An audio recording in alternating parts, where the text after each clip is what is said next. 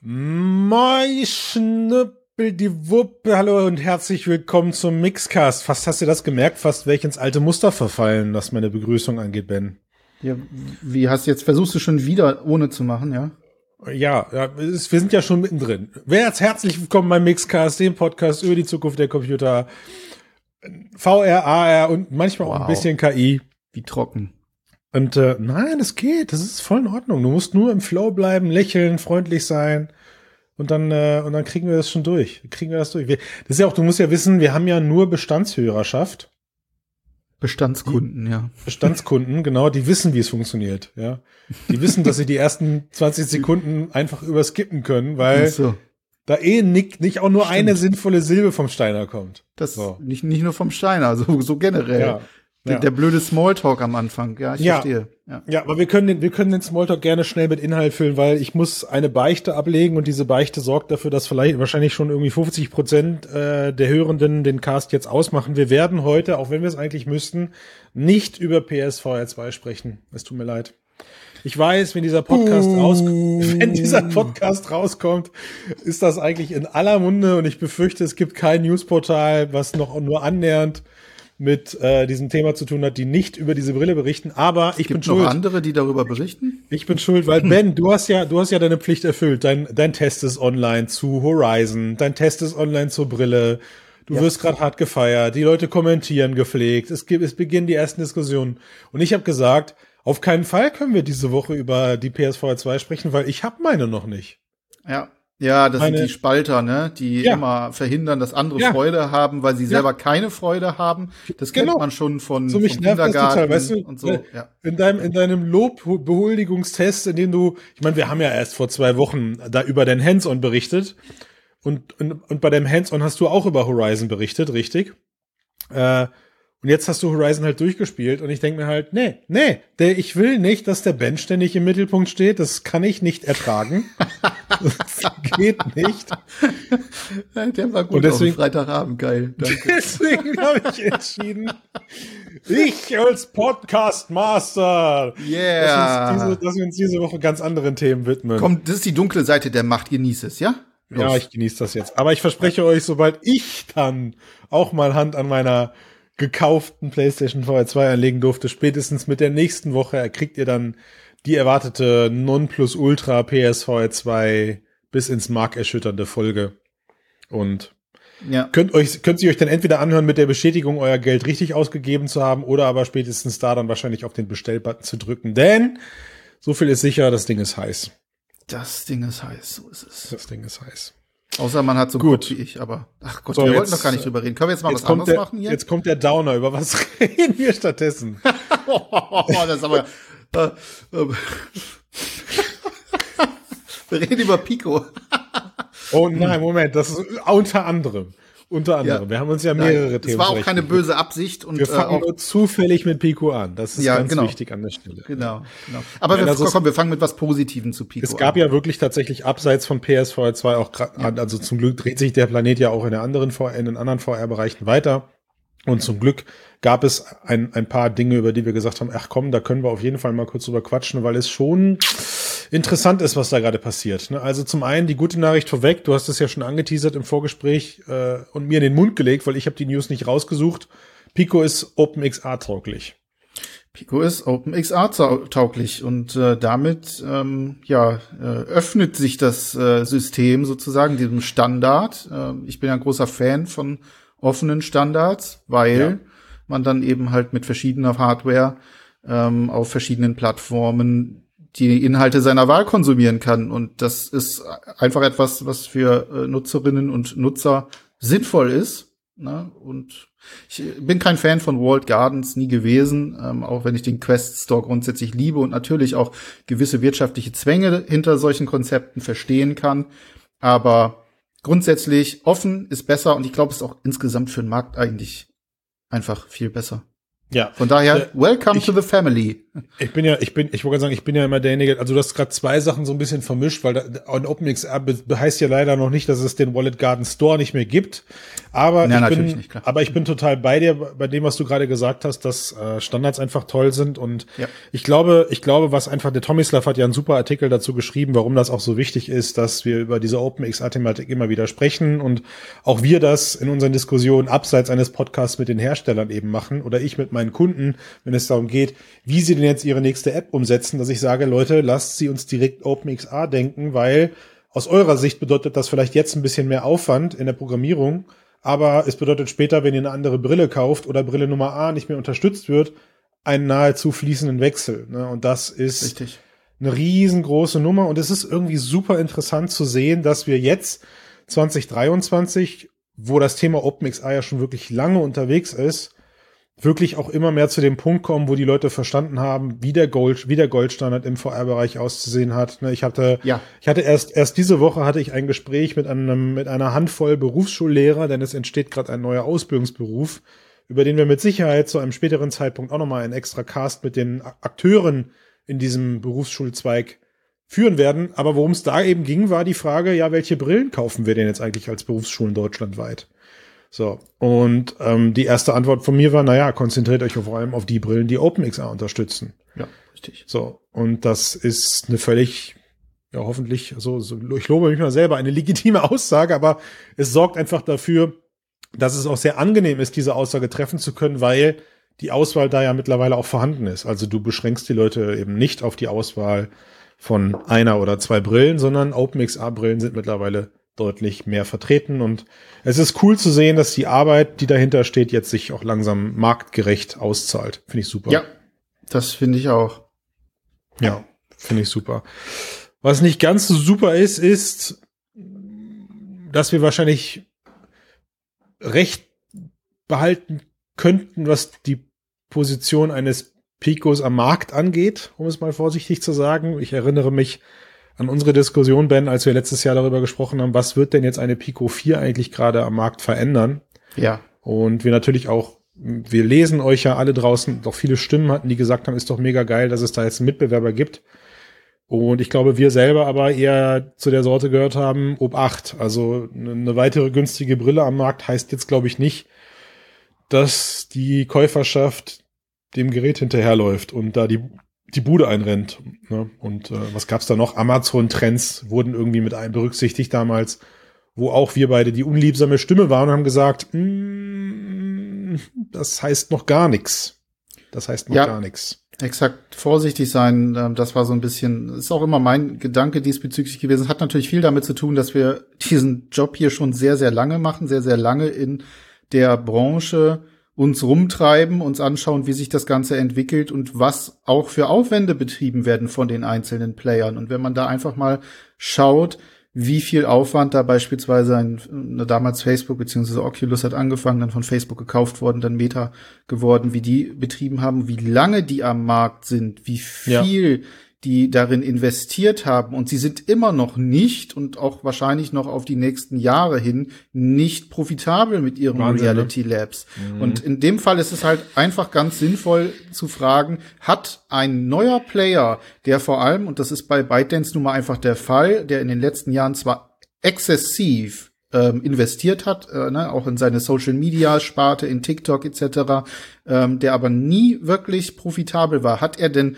wirklich die, die Luft und die Konsequenz, das über lange Zeit durchzuziehen. Und aktuell sieht es nicht unbedingt so aus. Also die ersten Geschichten, und darauf beziehen wir uns jetzt hier gerade, ähm, sagen, ähm, und das ist bestätigt worden, erst war es ein Gerücht diese Woche, dann ähm, wurde es äh, von, von Reuters bestätigt und von Pico bestätigt, dass erste größere Entlassungen, sagte das Gerücht, kleinere Entlassungen, sagte Pico, aber mhm. es werden Leute entlassen. Sie begründen mhm. das mit der Neustrukturierung beziehungsweise ähm, mit, mit kleineren Veränderungen.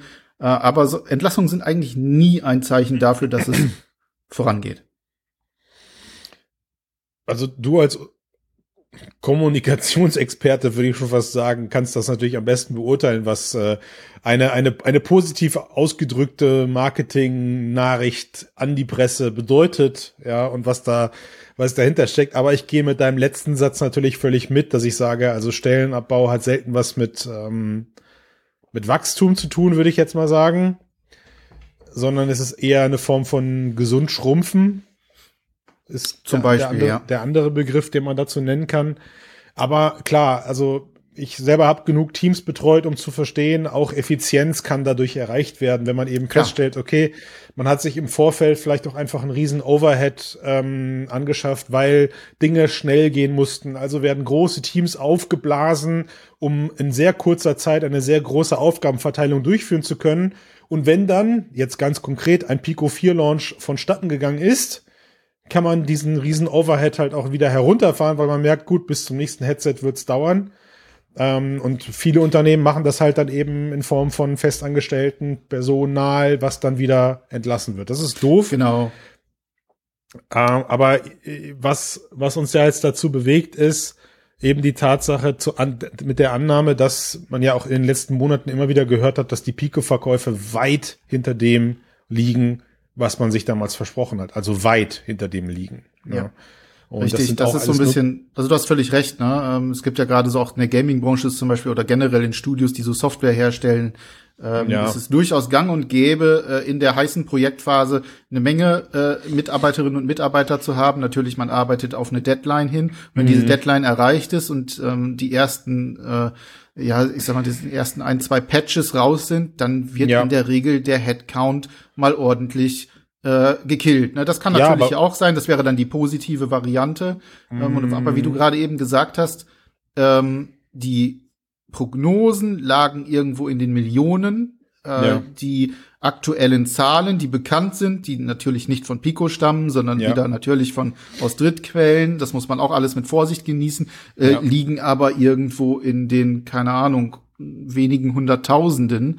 Und ähm, das kann vielleicht nicht, ist vielleicht nicht das Ziel gewesen, was ByteDance damit hatte. Ja, ich, ich kann das vor allem auch noch insoweit unterstützen, dass wir mit unserer Vermutung recht haben, dass es eher unliebsam passiert ist, weil im Gegensatz zu dem Szenario, was du gerade aufgeschlüsselt hast, nämlich ein Studio fährt in eine Crunch-Time und weiß, dass es gerade viel Personal braucht, hast du in dem Moment, wenn das Projekt abgeschlossen ist, keine öffentlichen Gerüchte über unzufriedene Mitarbeitende, die sich betrogen fühlen, weil ihre Stellen gerade gekappt werden, weil meistens sind das eben speziell angeheuerte Projektarbeiten. Also diese Leute wissen schon, warum Ja, sie dazugeholt genau. werden und sie wissen auch Ja. mit selbst mit selbst mit selbst mit ungefähren Zeitverträgen von einem halben Jahr wissen sie, dass sie danach wieder weg sind und deswegen erreichen solche Messages auch nicht die Öffentlichkeit, nämlich Ubisoft hat nach Assassin's Creed wieder an Stellen abgebaut, denen muss es schlecht gehen oder Ja, das gab's mal eine Zeit lang. Es gab's mal eine Zeit lang, da, äh, da ist das durch die Gaming-Presse dann immer gewalzt worden. Oh Gott, die Ja. haben schon wieder 200, 300 äh,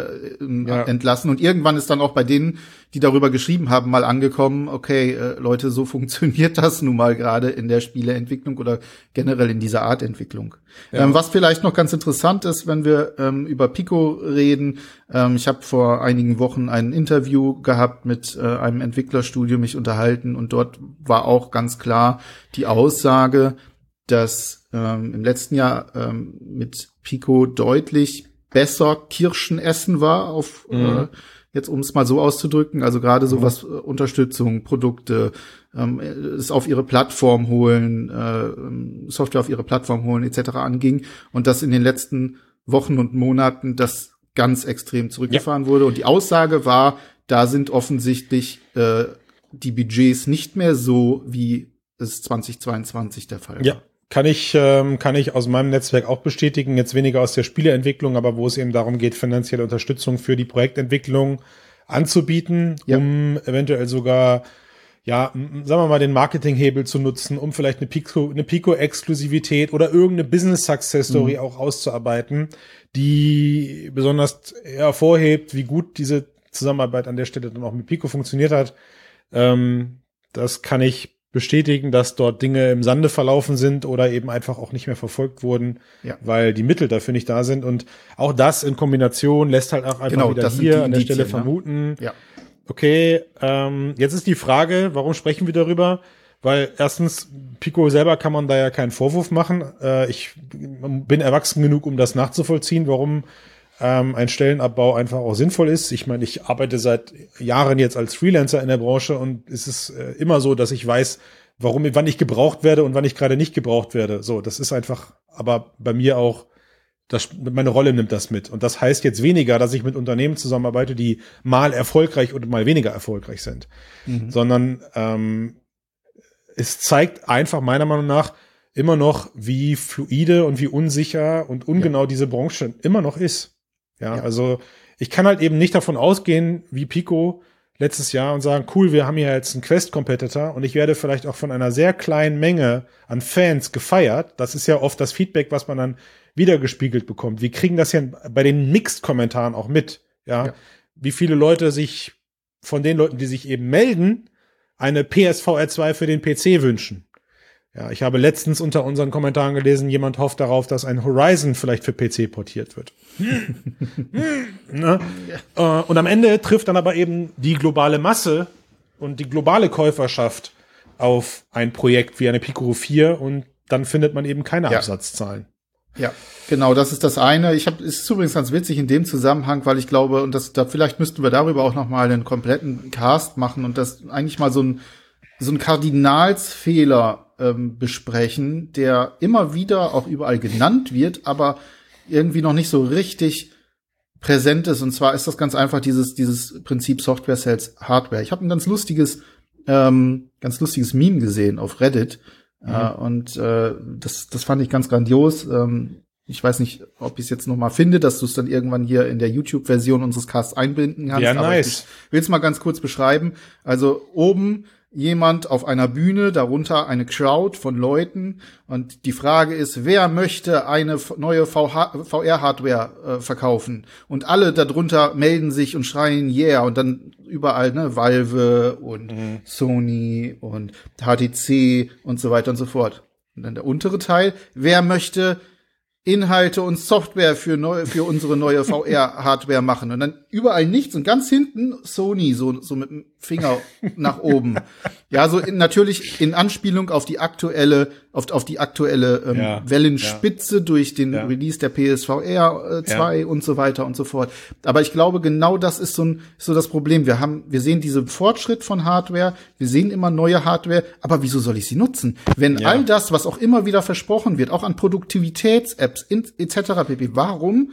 Ich muss es doch gar nicht. Ja. Und solange ich es nicht muss, solange nicht Sachen wie Horizon, und ich bin großer Fan davon, äh, in einer Schlagzahl kommen, dass ich mir immer wieder dieses Headset auf den Kopf setze, wird auch dann irgendwann die PSVR 2 diesen langsamen Tod sterben. Und bevor das all diese Hersteller nicht begreifen, wird sich das nicht in der Breite durchsetzen. Und das ist vielleicht auch wieder etwas, was jetzt ähm, auch, auch ByteDance gerade erkennen muss. Nur die Hardware reicht einfach nicht. Nur ein ganz netter Store ähm, reicht einfach nicht, sondern es müssen halt gerade auf diesem Wege die Leute überzeugt werden. Sie müssen einen Grund haben, das Ding aufzusetzen. Und wenn sie den nicht haben, kann noch so schön sein, das Gerät, dann wird es nicht genutzt, dann wird es nicht, dann wird nicht weiter erzählt und dann wird nicht, ne, dann, dann kommen keine neuen, neuen Kunden ran, weil sich Leute denken, naja, das alte Zeug, das haben wir alles schon gesehen, ist auch nichts Neues gekommen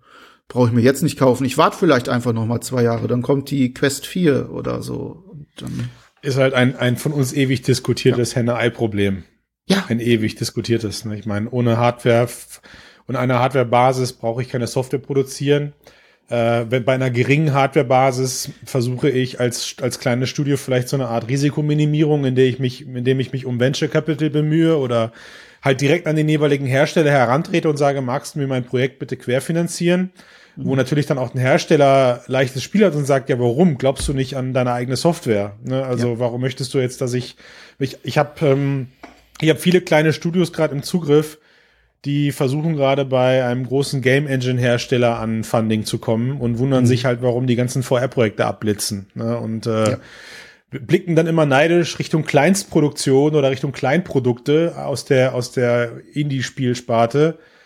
Und ich sag halt, naja, es ist halt VR. Bei euch steht halt einfach auch VR dran. Und da kann man jetzt auch keinen richtigen Vorwurf Richtung Engine-Hersteller machen, dass da kein, dass da nicht einfach das Scheckbuch gezückt wird und man das Geld ausgibt. Genauso wie mit Sicherheit gerade sehr viele Studios mit vielleicht sogar existierender Software ähm, bei Sony anklopfen und sagen, also wenn du uns Geld gibst, portieren wir dir das. Ist das gleiche Spiel übrigens bei Pico gewesen, ja. Und ähm, das funktioniert auch immer in beide Richtungen. Zu der einen Seite hat Pico Studios angeschrieben und hat gesagt, wir würden dir gerne deine Portierung finanzieren. Genau. Und davon haben andere Leute Wind bekommen und haben sich vorgestellt und dann hat Pico gesagt, nee, dein Spiel nicht. Und dann ist man bockig und dann macht man es vielleicht auch erst recht nicht. Und das gleiche passiert gerade mit ziemlicher Sicherheit in, in Verbindung mit Sony. Und ich bin so ein bisschen jemand, der dann zwischen den Stühlen sitzt und sagt, naja, ihr könnt jetzt auch nicht alle erwarten, dass Sony euch die Softwareportierung bezahlt. Also so, nee, natürlich. so, so genau. heiß. Oder, und wenn ja, doch, und wenn, und ich beziehungsweise wenn nicht, dann ja. müsst ihr einfach kurz davon ausgehen, dass euer Spiel ungeeignet ist oder Sony von mir aus auch den Mehrwert eines Spiels dann nicht sieht dahinter. Kann ja auch gut sein. Ja, ja es kann ja auch ähm, nicht alles an einzelnen ähm, äh, Playern stehen. Es muss sich halt schon in der Breite durchsetzen. Nee. Das hat dann natürlich auch ganz viel damit zu tun, wie gut und wie gut zugänglich ist dann die jetzt, jeweilige Software. Ne? Und da sind wir ja. wieder zum Beispiel bei dem Open ähm, äh, XA-Standard, ne, unterstützt es viele verschiedene äh, Möglichkeiten, also äh, Systeme, äh, ist es einfacher zu portieren und so weiter und so fort. Da spielen eine ganze, ganze Menge ähm, Sachen mit rein, aber ganz grundsätzlich bleibt einfach dieses Problem. Ich muss einen Grund haben, das Ding aufzusetzen. Du hast vorhin gesagt, die Hardware-Basis ist entscheidend. Die Hardware-Basis haben wir meiner Meinung nach. Quest 2, die haben wir mit ähm, mit der PSVR 2 jetzt sowieso, was Spiele angeht. Ähm, ja. die, die Vive XR Elite kommt, ähm, wird auch sicherlich fürs Business kommen und wird eine grandiose äh, Basis liegen. Jetzt ist allerspätestens jetzt ist die Zeit, sich mal darum zu kümmern, dass da wirklich gestreamlinete User und Userinnen freundliche Software am Start ist, die dann auch wirklich regelmäßig genutzt wird, weil die Leute merken, mein Gott, da hab ich ja richtig was von. Ja, und an die, und an die Leute, die für diese Plattform entwickeln können. Ich weiß, das beißt sich mit dem, mit dem, mit der Erfahrung, die du gerade nach Horizon hattest auf der PlayStation VR, aber denkt nicht zu groß. Also ich meine, es gibt ja mittlerweile etablierte VR-Studios draußen, mhm. die mit kleinen Projekten angefangen haben oder ja. aber tatsächlich das Glück hatten, vielleicht ja. in der, gerade in der Anfangszeit ein Funding zu bekommen. Aber ja. blenden wir das mal gerade aus und sagen, also selbst da sind Studios bei, die mit viel Kraftaufwand und auch viel geliehenem Geld vielleicht an sich selber geglaubt haben, haben verdammt gute Software produziert und sind jetzt in der Lage, plötzlich die Riesenproduktion rauszuhauen. Ja, also das heißt Studios, die ähm, äh, die, die ein, ein Demeon gemacht haben oder sowas. Die haben sich ja, genau. die sind ja nicht mit so einem Ding gestartet. Nein. Ja. Und das kriege ich halt auch wieder in der Diskussion mit solchen Kleinstprojekten oder mit solchen Indie-Studios immer wieder mit. Man nimmt sich so riesen viel vor. Ja, man möchte, man, man, man, man pitcht das nächste große Massive Multiplayer Online Game oh, und, und verspricht da die Millionen Nutzerschaft auf der VR-Brille und sucht halt dann danach nach Geld statt sich aber irgendwie auf, auf den Kern der Anwendung oder auf Kernanwendungen zu konzentrieren und damit dann zu wachsen. Ja, also das klar, die Gefahr, ich bin beide, die Gefahr führt natürlich dazu, dass wir ganz viele Minispielartige Software jetzt auf so eine Plattform wie PSVR 2 geschmissen bekommen. Aber nehmen wir mal das Kajak-Spiel als Beispiel. Ich habe es noch nicht gespielt. Aber an sich ist das ein sehr rudimentäres Stückchen Software. Absolut. Und ich habe gespielt und, ich finde es äußerst rudimentär. Es, siehst du, es, es ist hübsch. Ja, es ist genau, hübsch, es ist besticht durch, durch es besticht ja. durch, dann, durch, durch das Aussehen halt ja. in dem Moment. Ne? Und man genau. kauft sich das als Grafikdemo. So. Das ist, glaube ich, ein generelles Problem, finde ich manchmal. Ähm, und das ist, also ich mache ja auch schon lange, ähm, habe schon viel mit mit mit Spielen natürlich auch zu tun gehabt, schon hm. schon sehr lange, äh, auch auch als als Journalist, als in, in Berichterstattung mit Guides und so weiter und so fort. Und ich habe so häufig mich immer gefragt, ähm, ob manchmal auch Entwicklerstudios sich wirklich anschauen, was gerade am Markt passiert, was so auf Reddit abgeht, wie über Dinge gesprochen wird. Wenn ich dann zum Beispiel, wie du es gerade genannt hast, das x-te äh, VR-MMORPG auf Kick, äh, Kickstarter sehe und mich und, und, von vornherein weiß, Leute, das ist eine Totgeburt. Ähm, wie kommt ihr überhaupt darauf? Das ist natürlich, das lässt sich, lässt sich nicht immer verallgemeinern, ähm, solche Sachen. Das ist natürlich auch sehr, sehr pauschal jetzt, aber es gibt manchmal so eine ähm, ich habe manchmal das Bedürfnis, einfach zu sagen, Leute, investiert doch einfach mal ein bisschen mehr Hirnschmalz da rein und eben, wie du gesagt hast, macht nicht unbedingt gleich die Weltveränderung oder irgendwas, was mit Metaverse zu tun hat, sondern versucht doch auch mal einfach ganz neu zu denken, outside the box zu gucken. Ne, wir nehmen, wie, wieso ist Beat Saber so erfolgreich geworden? Wir müssen es nicht kopieren oder ähnliche Geschichten, aber die haben sich damals Gedanken gemacht, wie kann ich das neue Medium nehmen und kann etwas nie Dagewesenes damit machen. Etwas, was auch nur in VR geht, was du nicht am 2D-Bildschirm etc. Äh, aufbauen kannst. Und dann versuchen wir mal sowas. Das ist natürlich sehr aufwendig, auch vor allem in der Konzeptionsphase und braucht einiges an Hirnschmalz. Aber ähm, gerade eine solche Plattform wie VR benötigt das, um erfolgreich zu sein. Oder wahlweise natürlich dann das Riesenbudget, mit dem du sowas wie Horizon oder Half-Life Alyx in äh, absoluter ähm, Giga-Qualität umsetzen kannst. Aber wenn du dann eben nicht bist und das nicht kannst und nicht machen darfst, dann musst du dir auf anderem Wege eine Möglichkeit suchen, in diesen Markt einzudringen. Und das wirst du nicht schaffen, wenn du nur kopierst, immer nur das Gleiche machst oder eben halt direkt Sachen dir vornimmst, die zum Scheitern verurteilt sind, bevor sie überhaupt das Licht einer VR-Brille erblicken. Wie gesagt, das ist so leicht, also wie gesagt, das ist so leicht gesagt, wollte ich sagen. Ist es, ist es. Ich, ich, also es ist, ist, ist, es wirklich leicht ja. gesagt, ne? weil ja. man selber ist halt auch verliebt in sein Konzept und man, man ist überzeugt von seinem Game-Konzept. Verstehe ich. Im schlimmsten Absolut. Fall fragt man dann im Freundeskreis rum und da kriegt man auch nur überwiegend positives Feedback. Ah, du machst das schon, sieht toll aus, macht Spaß. Ja, oder, genau. oder ja, weil man selber auch, weil man selber halt vielleicht auch in einer absoluten kleinen Bubble mhm. hängt, ne? Und äh, da wirklich Leute sind, die das Konzept, was man gerade hat, schön findet, weil das sind alles, ich weiß nicht, Flipper-Fanatiker und die sagen zu dir, natürlich solltest du das nächste, natürlich ist deine, deine Flipper-VR-Idee super cool, die du da gerade hast, so, ne? Ähm, und dann ist es halt immer auch einfach in dem Moment enttäuschend, wenn man mit seiner Idee dann zu irgendwelchen Fundings geht und dann halt abgeblitzt wird, weil die nicht dieselbe Liebe haben, weil die das vielleicht auch etwas größer bewerten. Und auch das habe ich mitbekommen, weil du gerade sagtest, bleibt bei guten Ideen, die VR-tauglich sind. Auch das kommt ja dann teilweise durch die Menschen, die ähm, finanzielle Mittel dann bereitstellen, weil die dann sagen, ich unterstütze dein Projekt mit 150.000 Euro, aber ich möchte, dass du auch eine Bildschirmversion ja. von deinem Spiel entwickelst.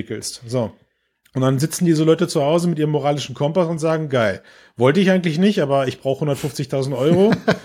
äh, also mache ich irgendwie so eine Mischung ja. aus beidem. Habe ich auch schon erlebt. Ne? Dann gibt's aber noch das, also ich will jetzt den schwarzen Peter natürlich nicht nur einfach bei der äh, in Anführungsstrichen mangelnden Kreativität vielleicht einzelner Entwickler lassen. Es gibt nämlich noch mhm. auch noch wiederum auf der anderen Seite den, den, das strategische Unverständnis zum Beispiel auf Seiten von Meta.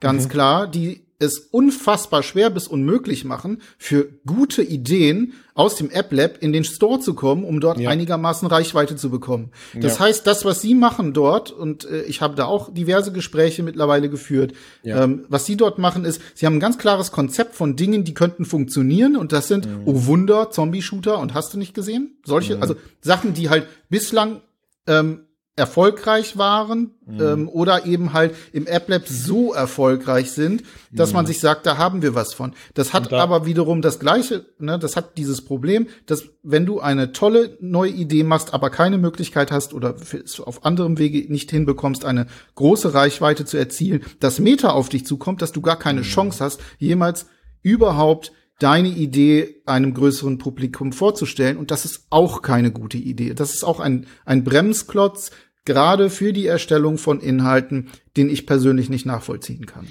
Lustig, weil vor allem wir ja wirklich über kleine, über kleine Wünsche sprechen, was dieses App Lab angeht. Also ich meine, es fängt ja schon da an, dass immer noch nicht das App Lab offiziell durch, zu durchsuchen ist. Also Absolut. es gibt ja immer, schrecklich. Es gibt ja immer noch nicht die Möglichkeit, einfach ja. mal durch das App Lab zu browsen. Exakt. Äh, auch nicht auf einer offiziellen Meta-Seite, sondern da muss es auf Drittanbieter zurückgreifen, die sich die Mühe machen, diese Listen halt zu pflegen. Ja. Ähm, und, äh, und ich meine, das wäre schon mal ein Fortschritt. Und der nächste Fortschritt wäre eigentlich, lass doch bitte auch in meiner App und in der Brille mich durchs App Lab scrollen und durch diesen, von mir Richtig. aus mit einer fetten roten Warnung, Achtung, du betrittst jetzt unkuratierten Bereich ja, ja äh, eben hinzulatschen, dass ich aber eben die Schwelle reduziere, weil an sich, das ist ja das Absurde, eine Bezahlfunktion in der App die gibt es ja. Eine Möglichkeit, das Ding auch, ich finde, wenn man dann mal ein Spiel gefunden hat und auf den Kaufbutton klickt, landet dieses Spiel sehr unkompliziert auf meiner VR-Brille. Das finde ich schon gut gelöst. Aber ausgerechnet der Weg dahin ist nahezu, äh, nahezu schwierig. Und ich glaube, ich glaube, das ist so ein Teil, wo ich dir recht gebe. Da würde sich einfach Meta gut dran tun, das App Lab nochmal aufzuteilen in, das ist wirklich gerade Beta. Und das sind aber Dinge, die, ja, die sind teilkuratiert oder Ja. Äh, da gibt es, gibt es Grundbedingungen, die erfüllt sein müssen. Ganz genau. Um auch da unbedarfte VR-User drauflassen zu können. Ne? Und dann halt auch einfach einen klaren, also auch für die Entwicklerinnen und Entwickler klaren, transparenten Prozess hinterzulegen. Ja. Wie schaffe ich es überhaupt in den äh, in den Quest Store. Und solange Was muss ich da erreichen, sind wir wieder beim, du? da sind wir hm. wieder beim beim Walled Garden, der dort aufgebaut wird und dass dieser ja. Walled Garden nicht nur die Geräte betrifft, sondern auch sogar die Entwicklerbasis und Entwicklerinnenbasis und dort noch mal eine künstliche ähm, und intransparente ähm, äh, Abschottung gebaut wird, das ist etwas, das halte ich für strategisch ganz, ganz fragwürdig. Ja, es ist, es ist, es ist schade eigentlich, weil irgendwie, ich frage mich natürlich manchmal auch, warum, warum hat VR selbst mit einem Beat selber nicht diesen Tetris-Effekt? Ich meine, schau, wenn wir, wenn du in die 80er guckst, als der erste, als der erste Gameboy dann rauskam, da, da hatten die ganzen Studios nicht das Problem, sich um Venture Capital oder äh, Querfinanzierung ihrer Spiele zu bemühen. Und natürlich ist in der Gameboy-Zeit ultimativ, verhältnismäßig ultimativ viel Shit äh, erschienen. Ja, also jedes zweite Modul im Laden wahrscheinlich war eine absolute Game-Gurke, äh, habe ich zumindest rückwirkend das Gefühl. Und das gleiche beim, beim NES zumindest, beim SNES ist es gefühlt ein bisschen ordentlicher verteilt, aber auch da gibt's viel Schmuh. Und trotzdem hat diese, hat diese Phase das aber irgendwie überstanden. Klar, jetzt schreien ganz viele Menschen draußen, Christian, wie, wie weltfremd bist du eigentlich? So ein Gameboy-Spiel hat sich auch deutlich schneller entwickelt als, äh, als VR-Spiele heute. Und da sage ich halt, nee. Also, das ist so ein bisschen auch, also ja, Spiele werden komplexer, aber die Tools dazu werden auch besser.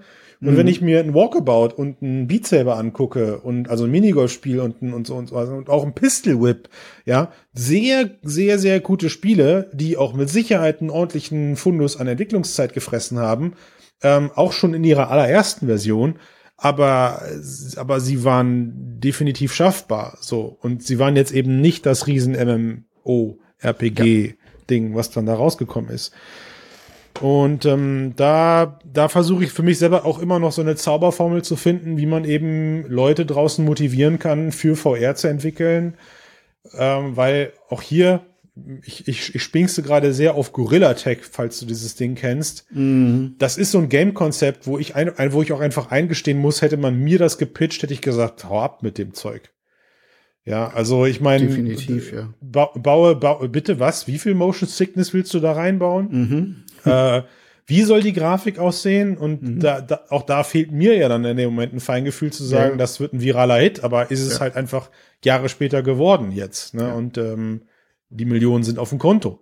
Ich würde es mir auch nicht äh, ähm, zutrauen, muss ich ganz ehrlich sagen, wirklich zu sagen, dass ein Spiel ein Hit wird oder nicht. Ne? Ich habe da auch vielleicht einen sehr, sehr klaren äh, klar definierten Geschmack für mich gefunden, der längst nicht dem äh, von anderen Menschen entspricht.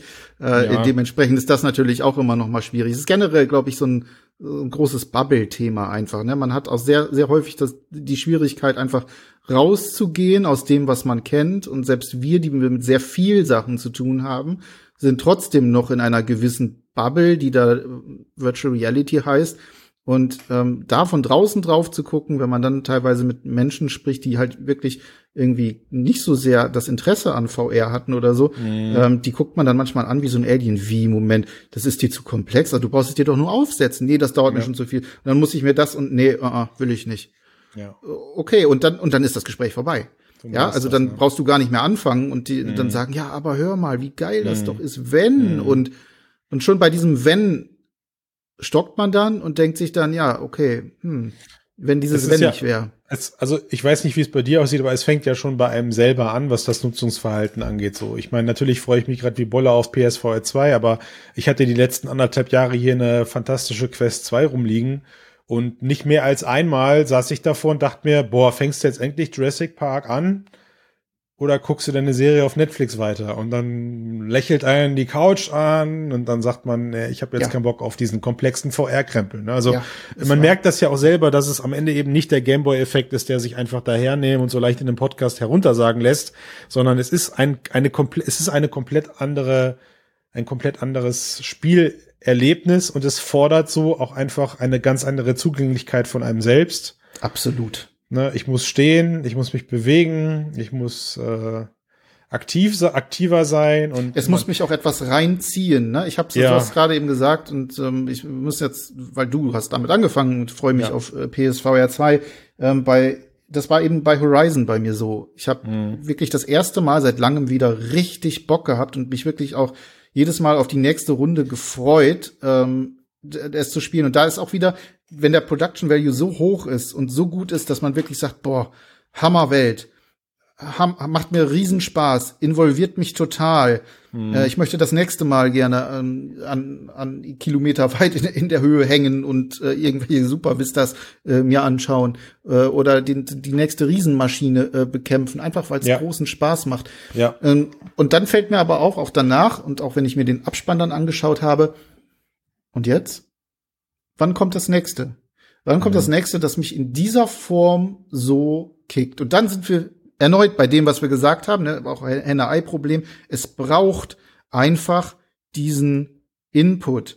Und theoretisch und so von dem, was ich jetzt so kenne und aus meiner Erfahrung heraus und dem, wie ich mich fühle, was eben nicht jedem äh, für, für jeden gelten muss, aber gäbe es regelmäßig mehr von dieser Art, ähm, von dieser Art Spielen, die so einen Sog erzeugen, wo man wirklich diesen, diese Lust hat, da reinzugehen, auch wenn es ein bisschen aufwendiger ist, was jetzt wirklich wegfällt mit der PSVR 2, muss man wirklich sagen. Es ist ja so schnell, dass man Jetzt da. hör auf, lass es jetzt. Ja, ja, Mach doch. einfach, ja, ja.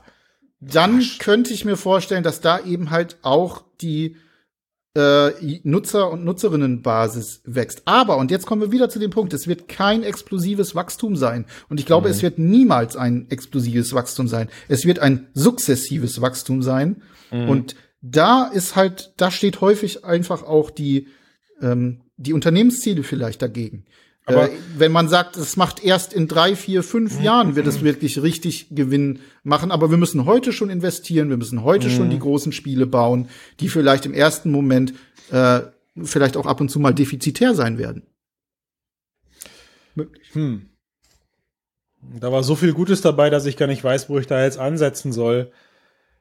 Und ich Eigentlich ich wollten hab wir das so, Ganze kurz halten, ne? Und wir Ja, sind wirklich, hatten, wollten, wollten wir, und ich habe aber das, ich, ich musste aber noch was zu sagen. Ich, ich Ja, neige bitte. wieder, pass auf, ich neige wieder dazu, fast den gleichen Fehler zu machen wie damals bei PlayStation 1 Mhm. und bei der, bei der Erscheinung der Rift, also der allerersten, wo wir irgendwie so hier im Podcast saßen und gesagt haben, ey, Jungs und, und, und meine Damen und Herren, so eigentlich, also eigentlich haben wir gerade alles für geiles VR. Ne, wir haben damals Ja, gesagt, komm, ja, eigentlich, ja. eigentlich haben wir jetzt alles so, es fehlt jetzt nur noch Software. Und bei deiner Erzählung gerade habe ich wieder das Gleiche gespürt, dass ich dich nach dem Fazit frage, okay, dass ich sage, okay, Ben, dann sind wir doch jetzt eigentlich gerade an einem Punkt, wir haben eine Quest draußen, eine Quest 2 und eine Pico und eine ähm, HTC, die alle den gleichen, die Ja. alle die gleiche Chipbasis haben. Also sie liefern mir alle gleich, sie liefern mir alle das gleiche Gaming Experience. Und wir haben als Kontrast dazu eine High-End-Brille, die leicht zugänglich ist und verhältnismäßig günstig für das, was sie liefert, nämlich 1200 Euro mit der Konsole All-in-One. Und ich habe aber das grafische Erlebnis eines 3.000, 4.000 Euro PCs. Also Exakt. neige ich gerade wieder dazu zu sagen, Ben, heißt das, wir sind gerade an der Stelle, wenn es jetzt nicht klappt, klappt's gar nicht? Nö. Ich, also, das ist, glaube ich, so dieses, das, das ist so eine, so eine Eigenheit. Ich finde es ganz interessant, dass du genau das gerade ansprichst, ähm, weil es wirklich so ist. Ne? Also man hat jedes Mal, wenn man mit diesem, diesem Fortschritt, mit neuer Hardware, mit neuer geiler Software arbeitet, denkt man sich, boah, jetzt, jetzt, Jetzt muss aber, es doch oder? aber werden. Ja, Jetzt ja. muss es aber werden. Aber, und jetzt kommt ja schon, wir wissen, Ende des Jahres kommt die Quest 3, werden wir wieder Mhm. das Gleiche tun. Natürlich, schon alleine, weil sich das alles wieder verbessert hat, weil es wieder Mhm. noch ein Schrittchen mehr in diese Richtung ist. Und dementsprechend ist das irgendwie so eine ganz, das hat eine ganz merkwürdige Dynamik und selbst für mich, der viel mit Kommunikation etc. zu tun hat, ist es schwierig zu begründen, warum diese Dynamik nicht in einer Art und Weise auf die Straße oder ins Wohnzimmer kommt, wie man sich das als Power-User vielleicht vorstellt, der gerade eben die neuesten, neueste Hardware, die neueste Software getestet hat. Das ist wirklich eine ganz, ganz, vielleicht wäre das was für einen Psychologen. Naja, ich sag mal, also ich finde, ich finde, wir sind immer noch genug differenziert, um zu sagen, bei der Quest Pro zum Beispiel haben wir diesen Fehler nicht gemacht. Also bei der Quest Pro haben wir nicht, äh, auch, auch schon vor dem Test, also bevor wir das Ding in den Händen hatten und spätestens als wir es aber getestet hatten, ja. war uns klar, hey, ja, das ist jetzt der nächste technologische Schritt, ja, Farbpasso, geilere Linsen und sowas. Aber, aber keiner von uns hatte jemals behauptet, ich zumindest jetzt, also ich selber hatte es nicht, aber du, du ja wahrscheinlich auch nicht, hatten jetzt das Gefühl, wow, das, das war jetzt, das hebt VR jetzt auf die nächste Ebene, was auch den Zugang angeht, sondern es war halt einfach mhm. nur VR ein bisschen schicker. Und bei der, und bei der Quest 3 könnte ich mir das ähnlich vorstellen. Also Quest 3 ist für mich, natürlich wird sie einen schnelleren Prozessor haben, aber sie ist halt am Ende auch nur erstmal ein logisches Upgrade einer jetzt schon sehr gut funktionierenden VR-Brille, nämlich ja. der Quest 2. Und ja. jetzt, ich finde aber mit der PSVR 2 haben wir halt jetzt im High-End-Bereich plötzlich etwas, das die letzten Jahre gefehlt hat, nämlich ein bezahlbares, günstiges Gerät. Und jetzt haben wir eben beides auf dem Tisch liegen und die Leute können sich entscheiden, weil wenn jetzt eine Quest 3 am Ende des Jahres rauskommt, ich bin immer noch der Meinung, es wird exklusiv ein GTA San Andreas für Quest 3 geben, weil sie halten es ja immer noch in der Schublade, aber generell wird die Quest 2 dadurch nicht abgekündigt. Darauf wollte ich hinaus. Also das mhm. heißt, die Leute können sich entscheiden zwischen, möchte ich vielleicht weniger coole Grafik, dafür aber mobil unterwegs sein oder nahezu alles aus einem, aus einem, aus, also aus einer Hand bekommen mit dieser, mit diesem Kasten oder möchte ich gerne mehr bezahlen und habe dafür High-End VR und und wieder denke ich mir, was hält jetzt, also auch wieder, weil wir, so sind wir hingekommen, was hält jetzt die Käuferschaft davon ab zuzugreifen, weil sie haben zwei fantastische Systeme oder zwei fantastische Geräteklassen. Ich möchte ja, und ich möchte ja Pico und HTC nicht ausschließen. Aus denen sie wählen können. Und gleichzeitig gibt es jetzt auch äh, Studios, die jetzt gerade eine relativ breite Masse an Geräten haben, für die sie entwickeln können. Und wir sehen ja jetzt mit den PSVR 2 Ports auch, da sind ja wirklich Titel bei, die erscheinen auch auf einer Quest 2 und auch auf einer Pico und auch auf einer PS2 und ich finde, sie haben auf der PS2 auch eine gute Daseinsberechtigung. Also wie heißt das? Smokes und äh, ich habe es gerade vergessen. Ja, ich genau, ich du weiß das. Song, Song, and, ja. Song and Smoke. Song, genau, so das sieht, das sieht super aus auf PS2. Ja, 2. Ja, ja.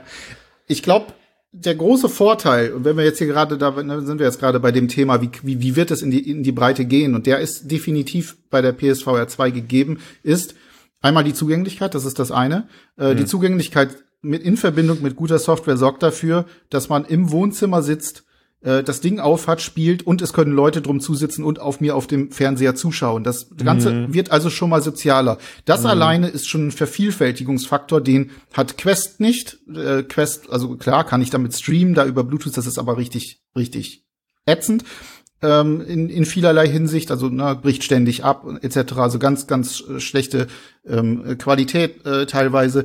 Dann bei PCVR brauchst du eine spezielle Konfiguration, wie gesagt, ne, da hast du brauchst den, brauchst den Rechner, dann muss der Monitor, dann musst du es vielleicht auf den Fernseher schicken und so weiter und so fort. Das ganze Gefrickel ist krass. Das hast du dort alles nicht. Du kannst es auch einfach ganz schnell rumreichen. Du kannst den Leuten, du kannst die Leute anfixen. Was ich immer schon gesagt habe, man muss ja VR ausprobieren, um zu verstehen, wie gut es ist. Und da sind einfach die, die Voraussetzungen gerade unfassbar gut für die Quest, äh, für die ähm, äh, PSVR 2. Denn endlich ist das Ding, was als Konsole im Wohnzimmer sowieso schon steht. Also du kannst ja das Ding eben halt auch für andere, für zwei, für Flat Games äh, verwenden. Das Ding ist viel zugänglicher, es ist moderner geworden, es ist, es hat moderne ähm, Controller, äh, es funktioniert sehr gut, es hat ein wahnsinnig gutes Bild etc. Und nur auf dem Wege, dass das über eine so zugängliche, so gute ähm, Hardware in die Wohnzimmer der Menschen kommt, glaube ich, verbreitet sich das. Aber eben auch nur langsam. Es wird nicht explodieren. Es wird nicht explodieren, ganz sicher nicht. Und da ist es wieder ganz wichtig, es muss aber auch eben diese Showcases geben. Es muss mehr gute Sachen geben. Jetzt kommt GT 7, Gran Turismo 7 ähm, wurde ne, letztens gesagt, es ist sogar direkt für PSVR 2 gedacht gewesen, von Anfang mhm. an. Ähm, ich werde es am am Dienstag äh, wahrscheinlich äh, testen können und dann auch natürlich den Test dazu machen, weil auch sich schon viele sehr begeistert gezeigt haben. Und das sind Titel, die braucht es auch eben für diese Konsole. Und dann kann das Ganze ähm, sich verbreitern und also bis ja. zu dem Punkt, wo du bis zu bis zu dem Punkt, wo du die Spiele jetzt gerade genannt hast, wollte ich schon fast, also was heißt wollte, ich werde die die heroische Ansprache, die du gerade getätigt hast, ersetze PSVR 2 durch PSVR 1 und du hast die gleiche Aussage unseres Podcasts vor vier fünf Jahren.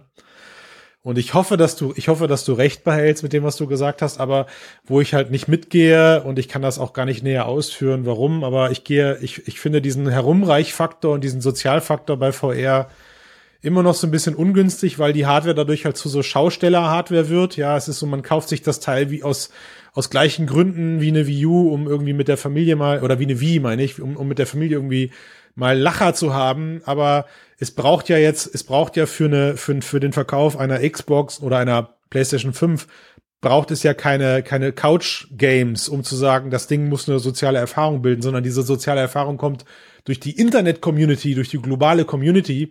Ja, das natürlich die ist, auch, klar. Die ist meiner Meinung nach viel stärker für das eigentliche Zugpferd dahinter. Ähm, da also, bin ich mir ganz unsicher ich, ich weiß, gesagt, ich weiß, was du meinst, weil fehlt. irgendwie ist, irgendwie ist VR am Ende immer noch ein, ein lokal ausgeführter sozialer Exakt. Faktor. Ich ja. kann das auch, ja, ich glaube, weil es auch noch Selbst so ein, wenn so du keine sozialen Sachen spielst, also das braucht, du brauchst kein soziales Spiel, ja, sondern du musst halt einfach diesen, dieses Gespräch durch Zuschauen, durch, ja. durch Miterleben, durch, ach, lass mich auch mal.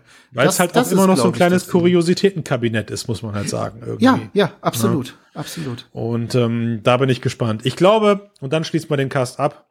Der völlig ich glaube, wir, wir müssen, wir müssen gucken, wie es jetzt läuft und wir müssen hoffen, dass PSVR 2 genug äh, Anklang hat. Es gibt auf jeden Fall genug Software, die portiert werden kann. Ja, Walkabout wurde diese, diese Runde, diese Woche angekündigt. Also meine PSVR 2 ist gerettet so. Ich werde sie erstmal ja. nicht auf eBay Kleinanzeigen verkaufen, weil ich kann Walkabout spielen. Ja. Ähm, weißt mal, du, weißt du, ja. Musst du nicht jetzt die Anmoderation noch ändern? Wieso? Na, weil wir anfangs so schön gesagt haben, oh, heute reden wir aber überhaupt nicht über Ach so, ja, du, du, du nötigst mich ja. Pass auf, ich krieg den Schwenk jetzt. Ich krieg den Schwenk und dann sind wir raus. Okay. Ich weiß, ich weiß, wer dieses Jahr an der Situation absolut nichts ändern wird. Selbst nicht dann, wenn diese Brille gerade mal rauskommt und das ist Apple. Das ist Apple. 100%ig. Ja. ja. Apple also, ist witzig. Die werden in diesem ganzen Gaming-Markt, in dem wir gerade fischen, glaube ich, keinerlei Aktien haben ja. werden. Und vielleicht um den Gag noch zu vollenden, ist es wieder verschoben worden, aber hey. Na, nicht von uns. Wir haben ja nie behauptet, dass es rauskommt, sondern das ist ja, sind ja unsere Freunde bei Bloomberg, ja, die, der, äh, die sich da, ich der glaube, liebe Mark, noch, es ja. ist der größte Troll der Welt, der da gerade läuft. Ich glaube, Bloomberg hat, äh, hat so ein paar Leute an der Hand, die nicht die Wahrheit erzählen. Ich glaube, der Mark hat einen Troll an der Hand, der ja. so, so einen internen bei Apple, der sich den ganzen Tag lang ja. einen ablacht und dem irgendwelchen Schwachsinn erzählt Gut, ne? Und was sollst du machen? Natürlich, klar. Ich habe Insider bei Apple, das schreibe ich drüber, aber ja. Alter. Ja. Aua. Ach ja, ist schön. Also ich finde das gut. Solange wir den Joke noch, wie schlimm, stell dir das vor, wir müssen plötzlich über das Headset berichten, weil es tatsächlich auf dem Markt ist. Oh, verdammt. Wie, wie unangenehm, nee, oder? Nee, dann müssten wir ja auch wirklich was oh. Sinnvolles sagen, also oh, bitte. Wie unangenehm. Ja, auf absolut. keinen Fall. Dann äh, freue ich mich lieber jetzt auf mein Paket, bis der Postbote oder die, bei mir ist es ein Postbote, bis der Postbote klingelt und mir die PSVR 2 überhändigt. Ja. Das Geld wurde heute wieder abgebucht. nicht über PSVR 2, sondern über PSVR 2. Yeah. Oh Gott, da müssen wir uns ganz zurückhalten, dass wir nicht der PSV 2 Mixcast werden, dauerhaft. Ah ja, es ist, ja. Das, so, wie man, so wie man uns eine Zeit lang zugesprochen hat, wir wären der Metacast, weißt du? Da sind wir ja, wir sind der Allescast. Ja gut, der Allescast. Ja, der Allescast. Ben, ich bedanke mich für die angenehmen 50 Minuten. Dafür, dass wir nur kurz rein und raus wollten, haben ja, wir, haben wir, ordentliche Chose abgeliefert. Kann man sich ja. mal selber auf die Schulter klopfen. Vielen Dank ja, fürs komm, Zuhören. Ja.